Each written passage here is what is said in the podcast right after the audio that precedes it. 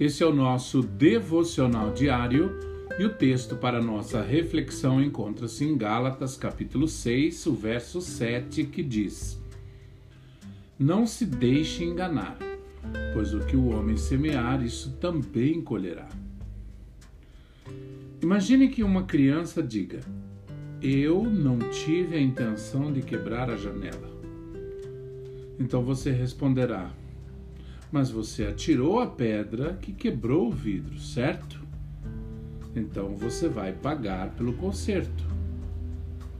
E quando essa criança paga pelo que fez, ela aprende um princípio que poderá salvá-la de consequências maiores no futuro. Foi por isso que Deus, que é um pai muito amoroso, inventou a lei da consequência para o nosso benefício. Lembre-se disso. Suas decisões determinam o tipo de colheita que você colherá. Adão e Eva podiam escolher se queriam ou não obedecer a Deus, mas eles não poderiam escapar das consequências da sua escolha.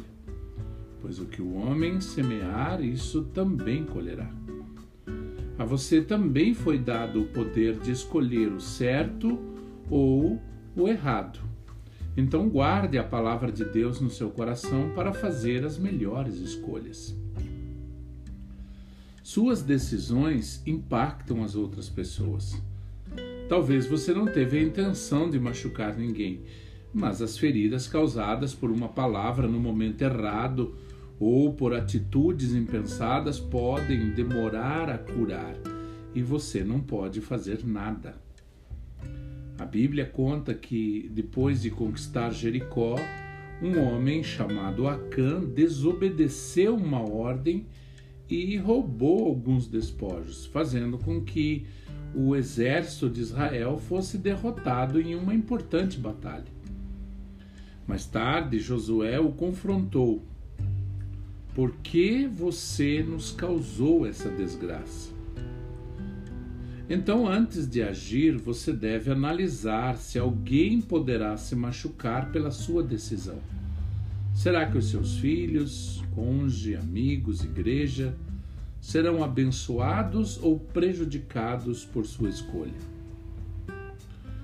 O perdão não cancela as consequências da sua decisão.